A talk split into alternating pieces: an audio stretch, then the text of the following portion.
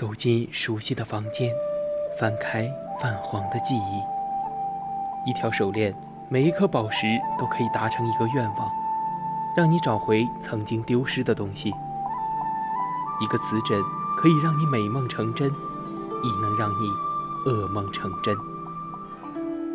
每一件古物都有属于它自己的故事，默然等待千年，只为在此刻相遇。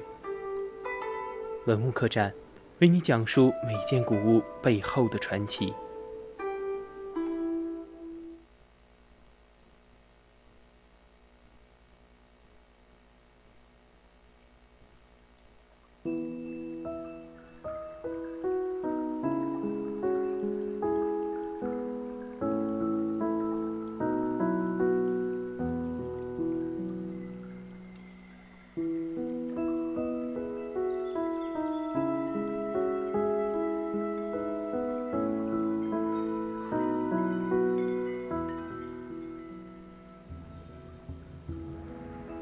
调频与您共享，这里是 VOC 广播电台百科探秘之文物客栈。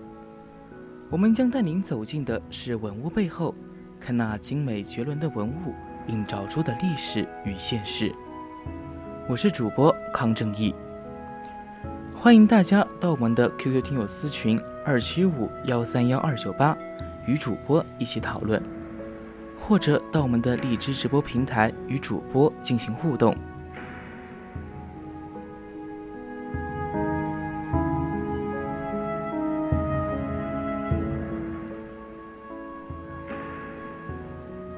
当然，如果你觉得我们的节目很有意思，你也可以关注我们的官方微信，搜索“青春调频”，关注即可；或者到微博上艾特 @VOC 广播电台，我们会时刻关注您的消息。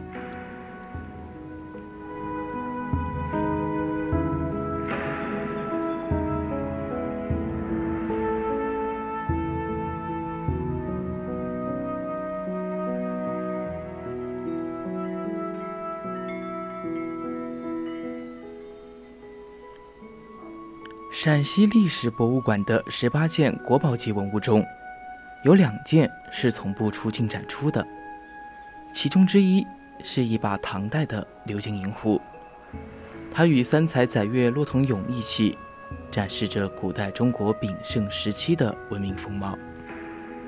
而熟悉历史的人，对它的感情会更加复杂，因为这把银壶在展现唐王朝。包容万邦的气象之时，也是一曲王朝盛极而衰的挽歌。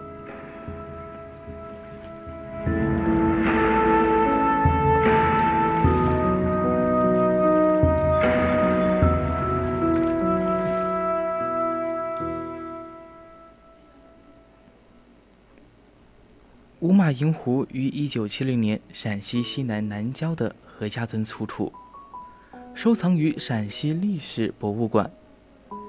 银壶的壶形如扁圆的皮囊，以银片捶打焊接而成，上有鎏金提梁，提梁前为壶口，一条细巧的银链将壶盖和提梁连接起来。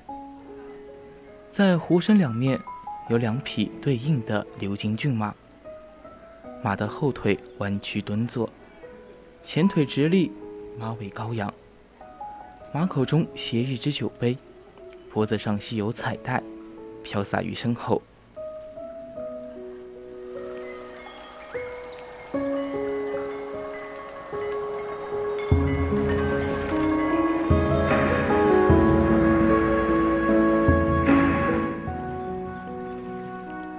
汉代的丝绸之路带来了中亚和西亚的金银器加工技术。并与中原的技法交流融合。到唐代，工匠们对金银锤叠技法已经掌握纯熟，能够制造出极为轻巧而纹饰精细的器物。得益于精湛的锤叠技法，银壶上骏马的细节才能表现清晰，口、鼻、眼的轮廓，躯干的肌肉线条都历历可现，形象愈愈跃出。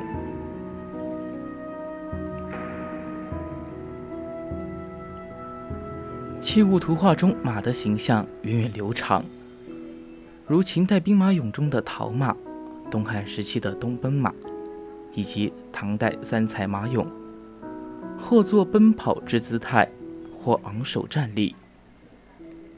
这件鎏金银壶上的骏马，却是恭敬蹲坐的姿态，而且口携酒杯，加上脖子上飘飞的绸带，仿佛是在翩然舞动之后。向人主行礼，实为无马。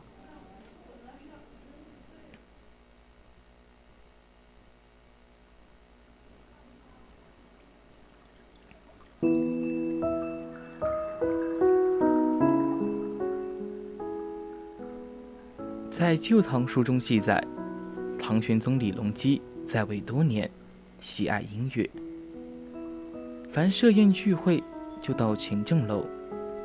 头一天，掌管皇帝警卫和仪仗的金吾带领北吴牙军，在天色未明之时，陈设仪仗。光禄寺准备膳食，及至天亮，百官朝贺。之后，百官和贵戚、前两朝的王族后裔，以及诸藩酋长依次就座。在之后。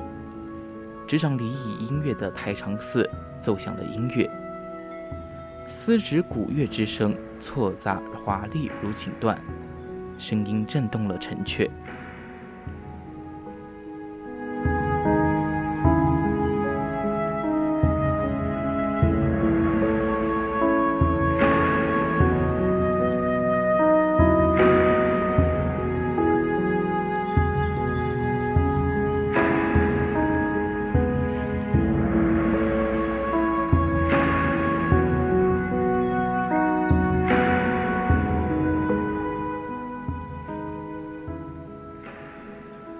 更有斜杯中宴句，垂头吊尾醉如泥。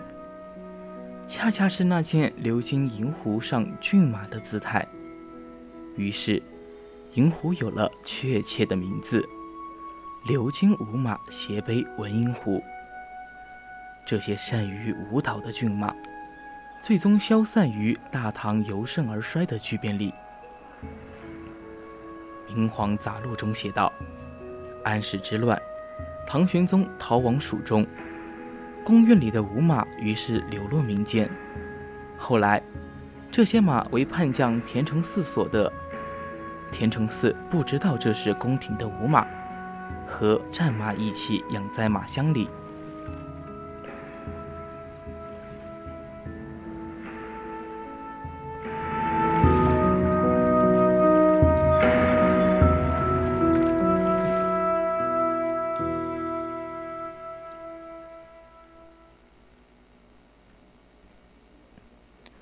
有一天，军中犒赏士卒，吹奏音乐。五马听到乐声，不能自禁，如同在勤政楼前的欢宴上一样，随着乐声起舞。马乡的官吏于是去禀告田承嗣，田承嗣下令痛打五马。当时有人知道这是宫中的五马，但是害怕田承嗣的暴力。始终不敢进言劝阻，于是最后的几匹舞马在马箱里昂首扬尾，奋力舞蹈，而受到的鞭挞也更加激烈，最后全部倒闭在马槽之下。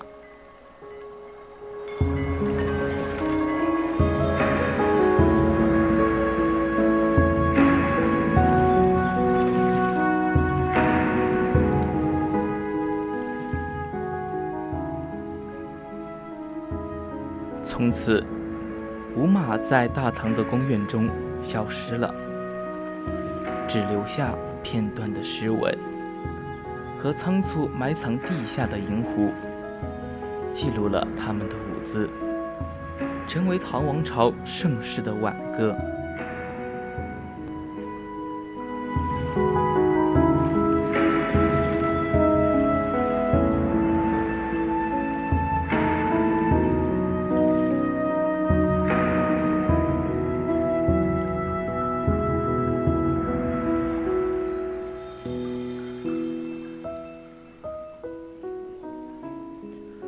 史书记载说，安史之乱之后，唐玄宗回到长安，夜里登上勤政楼，楼下再无骏马舞蹈祝寿，宫女云集，齐奏破阵乐和太平乐的恢宏盛景。玄宗凭栏难望，只有烟云满日。他轻吹玉笛，劫后余生的梨园弟子唱起了《凉州词》，曲罢香度，泪如淋雨。舞榭歌台，风流总被雨打风吹去。大唐盛世早已不复存在，昔日无比繁华的长安，也踪迹难寻。五马盛况只能见于文字记载。这把陕西出土的银壶，定格了五马祝寿这样的盛景，成为历史的见证，仿佛回荡着盛唐的回响，承载着历史的回忆。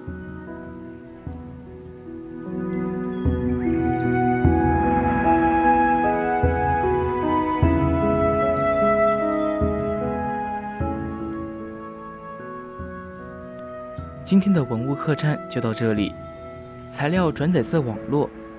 接下来是古人社区，敬请继续锁定青春调频，我们下期再见。